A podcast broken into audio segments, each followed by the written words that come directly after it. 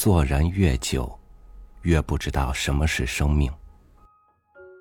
如果更多人懂得生命从何而来，还会如此的对待同类，对待我们赖以生存的家园吗？与您分享马库斯·乔恩的文章。你是三分之一颗蘑菇。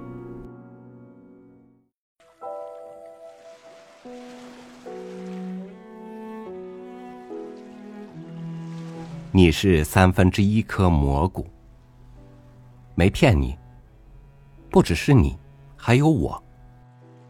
我们所有人与真菌共享三分之一的 DNA。这一事实强有力的证明了人类和各种蘑菇，甚至和所有地球生物都是同一祖先进化而来的。英国博物学家查尔斯·达尔文。第一个发现了这一事实。一八三一年，年仅二十二岁的达尔文在贝格尔号轮船上担任博物学者。在长达五年的航海旅程中，达尔文进行了一系列令人惊叹的动物学观测实践。举个例子，他发现，在距离南非西海岸一千千米。与世隔绝的加拉帕戈斯群岛上生活着的鸟类和其他动物，都是由少数几种大陆生物变异而来的。不仅如此，加拉帕戈斯群岛不同岛屿上的鸟类之间也有微妙差别。其中最为有名的发现就是，在生长着大型坚果的岛屿上，雀类的鸟喙比其他岛屿的雀类要粗短一些。十八个月兢兢业业的研究之后，达尔文突然灵光一闪，想通了为何每种生物都和其生活环境如此契合。根本不是因为当时广为流传的说法，说什么万物生灵乃造物主所创，而是源于完美的自然机制，完美到我们误以为生灵都是造物主设计创造的。达尔文发现，大多数情况下，生物产生的后代比其获得的食物所能养育的后代数量更多。也就是说，部分后代只能饥肠辘辘的饿死。在生物挣扎求生中，那些最能适应环境、最能利用资源的个体得以存活，而那些不能适应自然的个体只能走向毁灭。死亡的生物个体数量大到惊人，但是通过这种自然选择，生物在繁衍生息中得以不断进化，变得更加适应其所在的环境。达尔文解释道：“几百万年前，加拉帕戈斯群岛由于火山爆发而浮出海平面，少数物种，比如偶然飞来的鸟类。”一些乘着植被形成的竹筏，被暴风雨送来的其他小动物，从南非大陆搬到群岛上生活。刚到群岛，他们就发现这里真是一片荒芜啊！感叹一番后，也只能各自分散到小岛的各个角落安家落户。达尔文观察到的雀类分布在不同的小岛上。他们饱受自然选择的折磨，不能适应生存环境的雀类被无情的剔除，而适应性强的雀类则遍布岛屿。在生长着巨大坚果的岛屿上，只有那些进化出了短粗坚韧鸟喙的雀类得以生存，因为只有它们才能快速啄开坚果。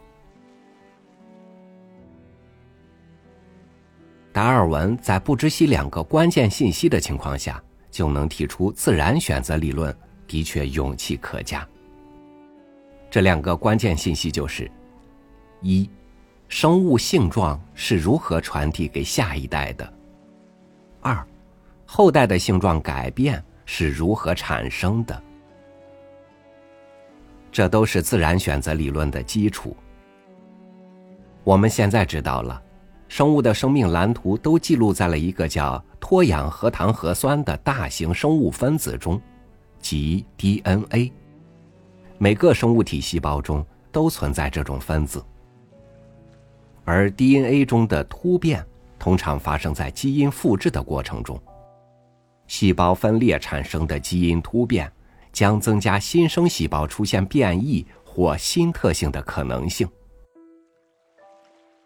DNA 的特性是可以容忍轻微改变，这也正是它的魅力所在。美国生物学家路易斯·托马斯如是说：“如果没有这种特性，我们还是一群厌氧细菌呢，当然也不会发明什么音乐了。”根据达尔文理论，地球上所有的生物都是从同一个简单生物体。经历了自然选择的考验，然后进化而来的。所以说，我们与蘑菇共享三分之一的 DNA。而实际上，下列基因序列是地球所有生物所共享的，这当然也包括了我们体内那百万亿个细胞。达尔文认为，所有生物都是从同一祖先进化而来的。我们大家都是亲戚。那么，还有没有什么科学事实比这更为耸人听闻呢？托马斯说：“当今地球上所有生物、所有细胞内的 DNA 都是从第一个分子延伸而来的。”达尔文明白，自然选择适者生存的进化过程异常缓慢。要发展成当今这样多样化的生物种群，没有几十亿年，也要好几亿年的时间。我们星球的第一个生命迹象要追溯到三十八亿年前。科学家相信，地球上第一个细胞，也就是我们所说的所有物种在分化之前的最后一个共同祖先，即路卡。于四十亿年前出现。那时的地球，那时的地球形成仅五亿年。无生命体是如何跨出那神秘的一步？这始终是科学界的难解之谜。